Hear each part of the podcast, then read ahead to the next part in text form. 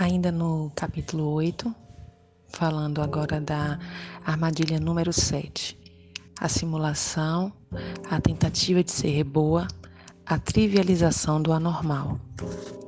Segundo a história, a menina é punida por usar os sapatos vermelhos para ir à igreja. Agora, embora ela fique olhando para os sapatos no alto da prateleira, ela não os toca.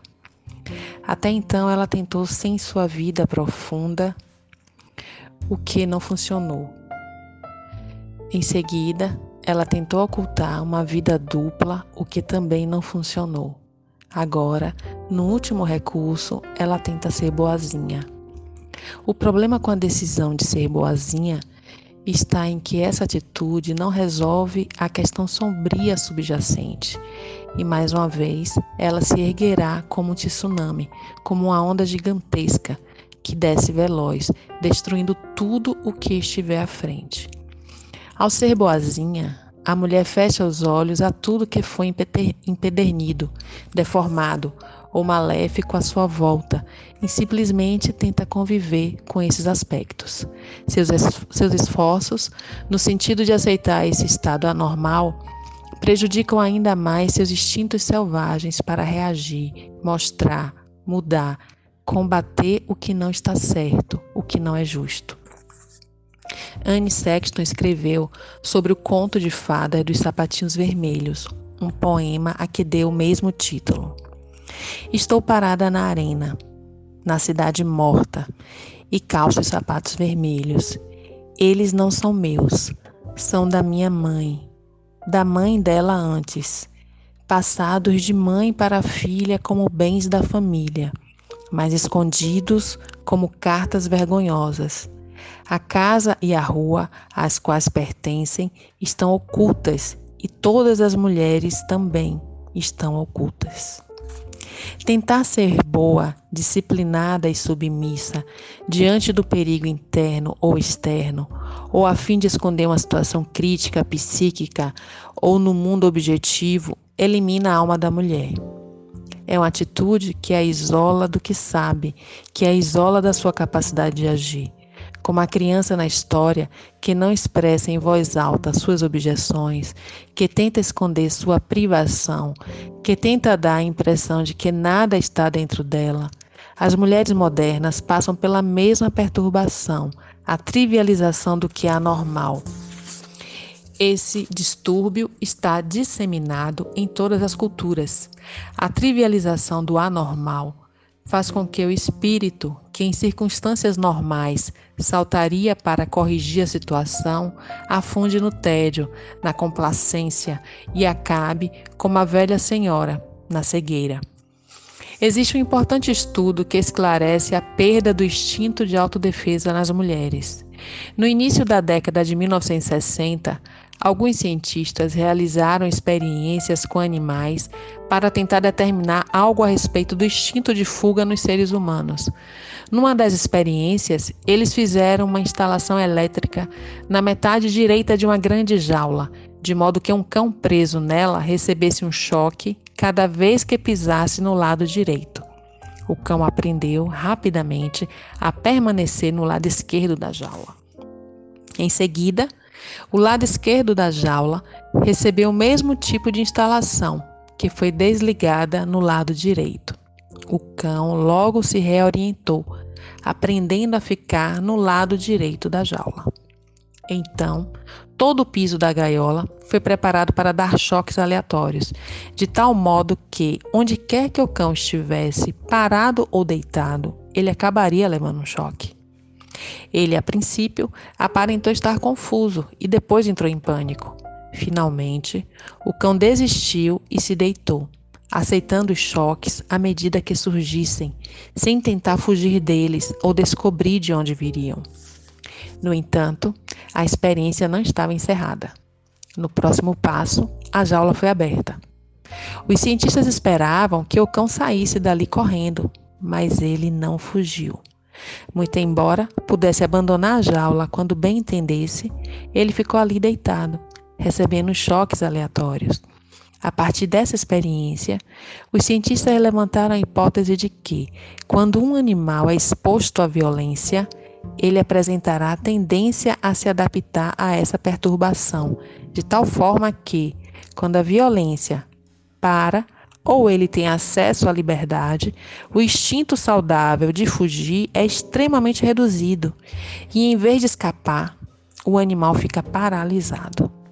Em termos da natureza selvagem das mulheres, é essa trivialização da violência, assim como o que os cientistas subsequentemente denominaram aprendizado da impotência, que não só influencia as mulheres a ficar com parceiros alcoólatras, patrões exploradores e grupos que se aproveitam delas e as importunam, mas também faz com que elas se sintam incapazes de se erguer para apoiar aquilo em que acreditam profundamente, sua arte, seu amor, seu estilo de vida, sua preferência política.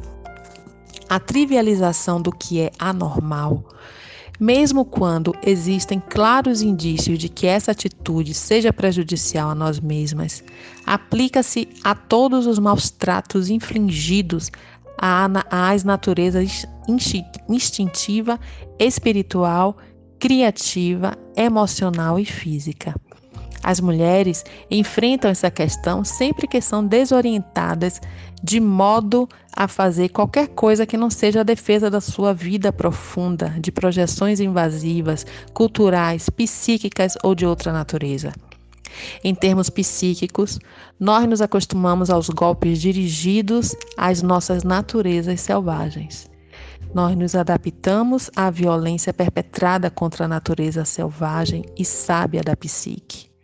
Tentamos ser boazinhas enquanto trivializamos o anormal. Perdemos, consequentemente, nosso poder de fuga. Perdemos nosso poder de lutar pelos elementos da alma e da vida que mais valorizamos. Quando estamos obcecadas pelos sapatinhos vermelhos, todo tipo de fato importante, do ponto de vista cultural, pessoal ou ambiental, é deixado de lado.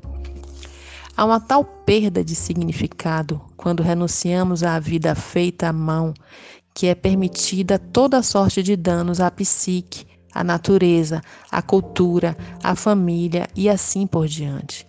Os danos à natureza são concomitantes com o desnorteamento da psique dos seres humanos. A natureza e a psique não são, não são separadas e não podem ser assim consideradas. Quando um grupo fala nos erros da vida selvagem e um outro grupo alega que a vida selvagem foi sim vítima, há algo de radicalmente errado nisso tudo. Na psique instintiva, a mulher selvagem contempla do alto a floresta e vê nela um lar para si mesma e para todos os seres humanos. Outros podem, porém, olhar a mesma floresta e imaginá-la sem nenhuma árvore, enquanto seus bolsos estão abarrotados de dinheiro. Essas circunstâncias representam graves fendas na capacidade de viver e deixar viver para que todos possam viver. Quando eu era menina, na década de 1950, nos primeiros tempos das tragédias industriais destruidoras da terra, uma barcaça de petróleo afundou na bacia de Chicago, no lado Michigan.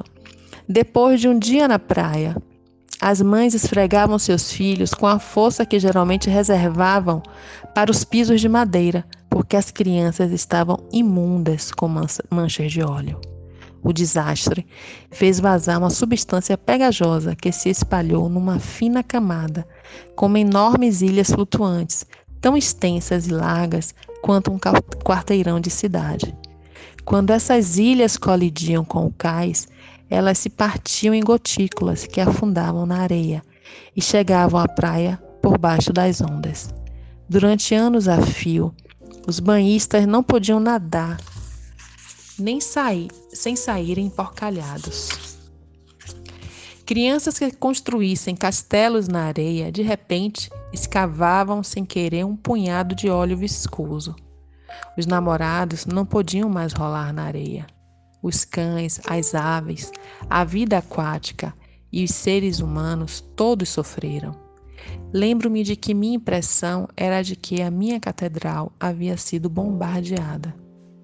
O dano ao instinto, a trivialização do anormal, foi o que permitiu que aquelas mães limpassem as manchas do derramamento de petróleo e mais tarde de outros pecados cometidos por fábricas, refinarias e siderúrgicas, da pele dos seus filhos, da sua roupa, de dentro do corpo dos seus amados, da melhor maneira possível e, embora confusas e preocupadas, elas conseguiram efetivamente podar sua raiva justificada.